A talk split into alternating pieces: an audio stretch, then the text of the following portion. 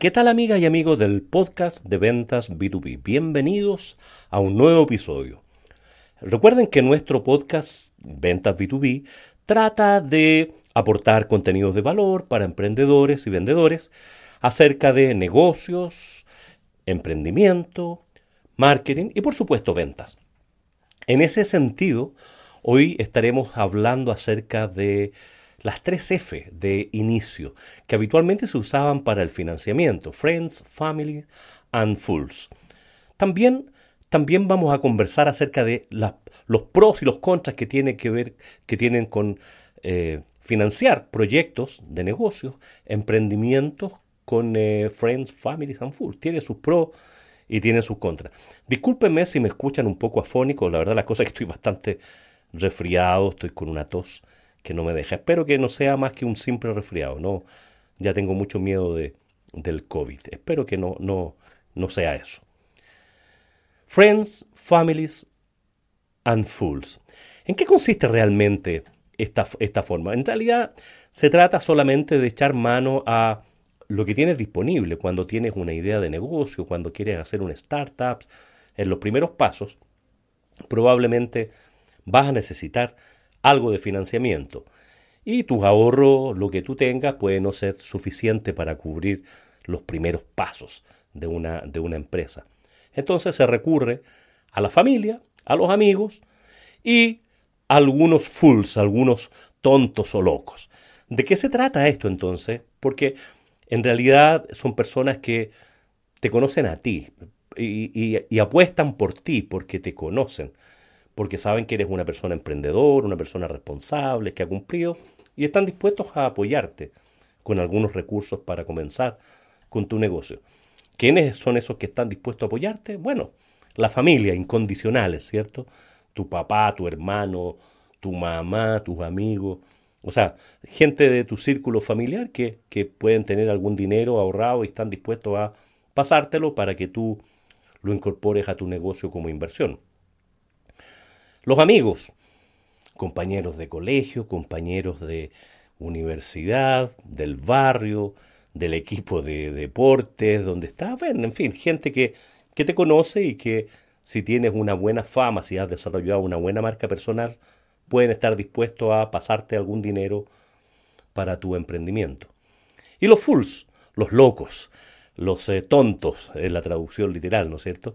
Son personas que podrían creer en tu negocio y puede ser encontrar personas que pueden ser eh, una buena opción para el futuro de tu, de tu empresa. Entonces estarían, pueden estar dispuestos a invertir. Si se trata de una buena idea, puedes encontrar con gente. Y no estoy hablando de, una, de un fondo de inversión, sino que estoy hablando de gente que puede destinar algo del capital a tu empresa sin hacer una evaluación tan profunda.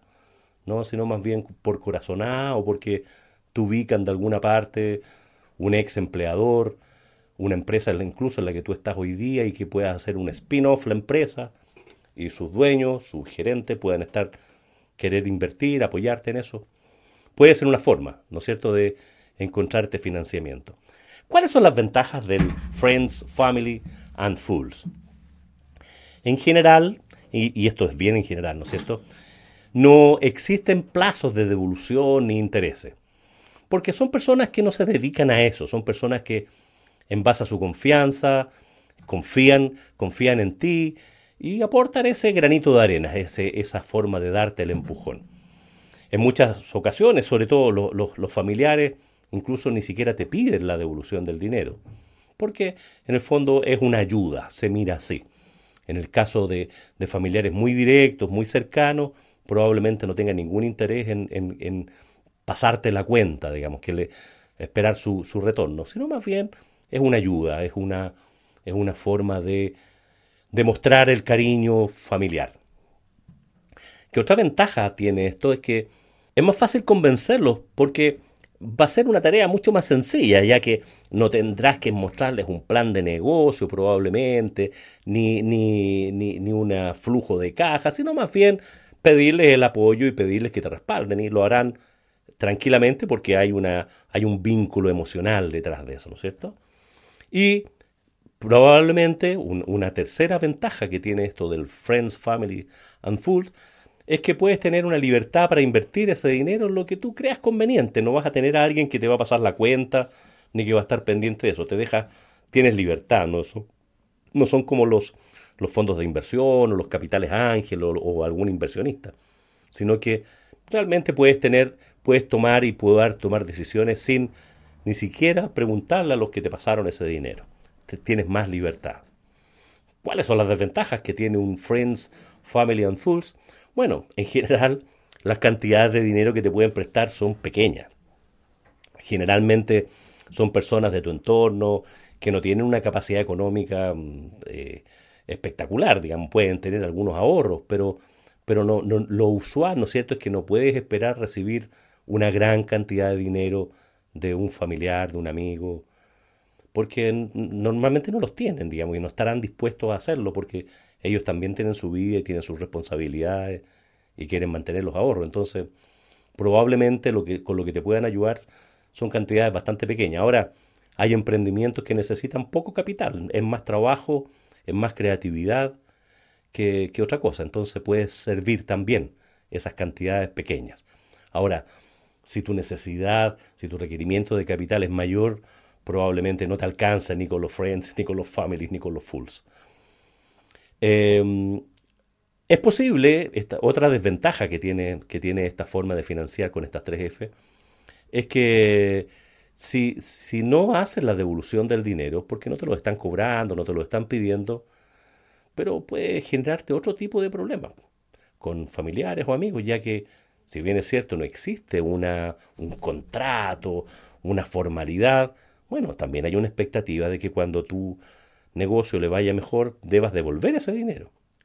O sea, no te lo han regalado, si tú se los pediste, en algún momento hay que regalarlo, o sea, hay que devolverlo, perdón. Entonces puede generarte otro tipo de problemas con estos familiares, con estos amigos, ya que no, no te estás haciendo un poquitito leso, digamos, te estás corriendo del, del tema y en términos realistas deberías devolverlo. Deberías devolver ese dinero cuando tú te hayas comprometido a ello. Y es conveniente hacer ese compromiso y, y generar ese cumplimiento.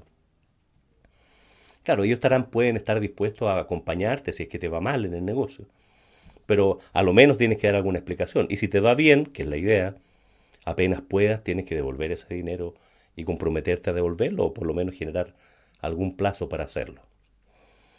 En algunos casos, eh, como otra desventaja, esta, gente de confianza se pueden sentir con alguna, a ver, por decirlo así, alguna forma de intervenir en tu negocio y creerse que tienen el poder de tomar decisiones porque te pasaron algo del capital. Entonces, puede eso generar problemas porque van a haber problemas de diferencia, de estilo, de cosas que pueden generar conflictos derechamente entre los que te pasaron el dinero, sobre todo si se trata de estos fools o locos, ¿no es cierto? Eh, respecto de la forma en que estás llevando el negocio. Entonces, eso, si no está conversado, puede generar algún conflicto. Entonces, no es todo miel sobre hojuelas, por decirlo así. Tampoco hay que abusar de eso. Pero esta es una forma muy tradicional en que la mayor parte de los emprendimientos parten así, con un capital muy bajo y con ayuda de los friends, los family and fools. Y el otro día, haciendo un taller para emprendedores, justamente, estábamos en el tema de ventas. Oye, ¿a quién venderle? ¿A quién ¿Quiénes serán nuestros primeros clientes? Bueno, pueden ser friends, families and fools. O sea, también puedes recurrir a ellos para que sean los primeros en probar tus productos, tus servicios y que sean tus clientes a, quienes les vas a cobrar un precio menor sin abusar de eso, ¿no es cierto? Pero puedes recurrir a eso. Tu cartera de clientes, cuando no tienes ninguna cartera, estás partiendo en cualquier negocio, te contrataron como vendedor en una empresa, bueno, ¿a quién le vendo primeramente? Y si tienes familiares, amigos y otras personas que pueden figurar, formar parte del target de la empresa, de los productos que está vendiendo, que, ofrece al mercado en su propuesta de valor y están dentro del segmento de clientes, bueno, podrías ofrecerles a ellos que te compren. Probablemente eh, es, una muy buena forma de iniciar tu, tu modelo de ventas. O sea, no tan solo las 3F sirven para el tema del financiamiento, sino que también pueden ser las primeras ventas. Y es así como, como funciona en la mayor parte de los casos. En el antiguo sistema previsional, donde había muchos vendedores vendiendo seguros, vendiendo eh, fondos de pensiones, vendiendo ISAPRE, seguros de salud, etcétera, etcétera. Claro, los primeros clientes normalmente son amigos, conocidos, familiares, que están dispuestos a aportarte como ser sus primeros clientes, ayudarte en ese modelo de venta y, claro, dar los primeros pasos. Y puede ser un muy buen empujón, porque después esos clientes a los que, esos mismos clientes que, que obtuviste, esos primeros clientes, ¿no es cierto?, familiares, amigos, conocidos, te, deberían aportar también referidos. O sea, gente que ellos conozcan y ahí te empiezas a alejar de tu circuito y si eres eh, capaz y, si eres un buen vendedor y si has seguido los podcasts anteriores y si, si tienes claro que las técnicas de venta siempre es importante pedir referidos, pedir recomendaciones y con eso puedes ampliar tu red de contacto, de referidos y de potenciales clientes. O sea, no te va a alcanzar probablemente en las primeras semanas de venta es una muy buena ayuda esto de los Friends, Family and Fools en ventas. Pero con el tiempo tienes que armar tu propia cartera diferente a eso, porque si no eres muy dependiente. Conozco gente que se pasa de empresa en empresa y van traspasando a las mismas personas, digamos, a los mismos clientes, a los mismos familiares, a los mismos eh, fools y a los mismos amigos. Entonces, claro, no es, no es consistente, no es escalable, no, no tiene largo plazo, no tiene una buena performance. Entonces, así como partimos financiando un emprendimiento con Friends, Family and Fools, también podemos partir en el mundo de las ventas con Friends, Family and Fools, que pueden ser los primeros clientes. Y ahí una advertencia para los que estamos en el mundo de los de eso alrededor de los eh, emprendedores. No tengan, cómprenle cosas a los, a los emprendedores. No esperen que se las regalen. He visto un montón de gente que se desilusiona porque los emprendedores están partiendo con sus negocios, les ofrecen y como que tienen la expectativa de que este emprendedor, por ser familiar, por ser amigo, les debe regalar sus productos. No, al contrario, hay que comprarle, hay que ayudarlo, que te facture, que, que vea dinero, que vea flujo. Aunque no te sirva mucho, ayúdalo, apóyalo, apoya a los emprendedores. Es una buena forma de, de realmente demostrar el cariño, como familiar, como amigo, y, puede servir para una semilla, ¿no es cierto?, que después pueda ir creciendo. Así es que si estás pensando en partir con un negocio y estás necesitado de capital, claro, lo primero que puedes echar mano son a los friends, family and fools. O si estás partiendo en el mundo de las ventas, tus primeras bases de datos tienen que incorporar a friends, family and fools. No te olvides de eso. Siempre puede ser un muy buen empujón, una muy buena solución en algún momento.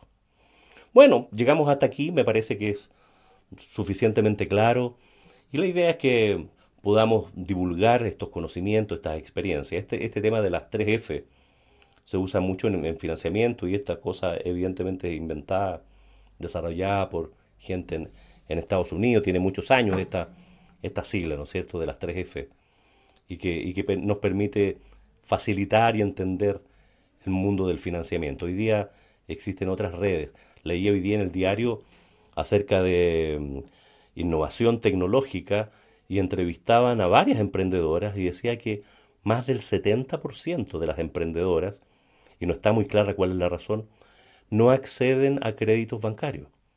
O sea, si, si tú estás, eres formal, si estás en una industria donde ya tienes algunas facturas, una forma de apalancar tu negocio, de ayudarlo con inversión, es a través de créditos bancarios. Cuando ya no tienes ni friends, ni family and fools. O a lo mejor teniéndolos puedes recurrir a estas herramientas para apalancar tu negocio. ¿Cuál es la gracia de endeudarse? ¿Cuál es la gracia de, de, agregarle esta complicación a los negocios? Varias, digamos. Una es que estas entidades bancarias, bueno, te pasan dinero, te pasan liquidez, y al mismo tiempo te ayudan a evaluar bien tu negocio. Porque no se arriesgan, no se van a arriesgar a pasarte dinero solamente a ti, digamos, menos que lo pidas en una cuenta personal, como, como persona natural, pero no como empresa. Porque ellos van a evaluar tu flujo, tu modelo de negocio, tu plan de negocio. Entonces puedes tener una muy buena ayuda y si, si te pasan dinero es porque a lo mejor tu plan de negocio está bien estructurado y tienes que demostrar la capacidad para hacer un plan de negocio. Y por otro lado, la tasa de interés que te cobran estas entidades financieras, aunque sea muy alta, hoy en estos tiempos sigue subiendo la tasa de interés, tiene costos, pero normalmente es una tasa menor a la tasa que tú le exiges al capital.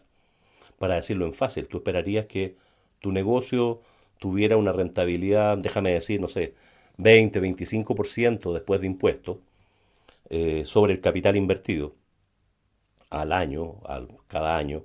Es posible que los primeros años no sea tan así, pero en el mediano y largo plazo un negocio, bueno, hay negocios y negocios, pero déjame pensar que esa utilidad dividido por el patrimonio, por el capital que invertiste, te va a rendir un 20, 25, un 30%, por, por decir algo así de a modo de ejemplo. Es posible que hoy día la tasa esa sea bastante menor en varios de los negocios.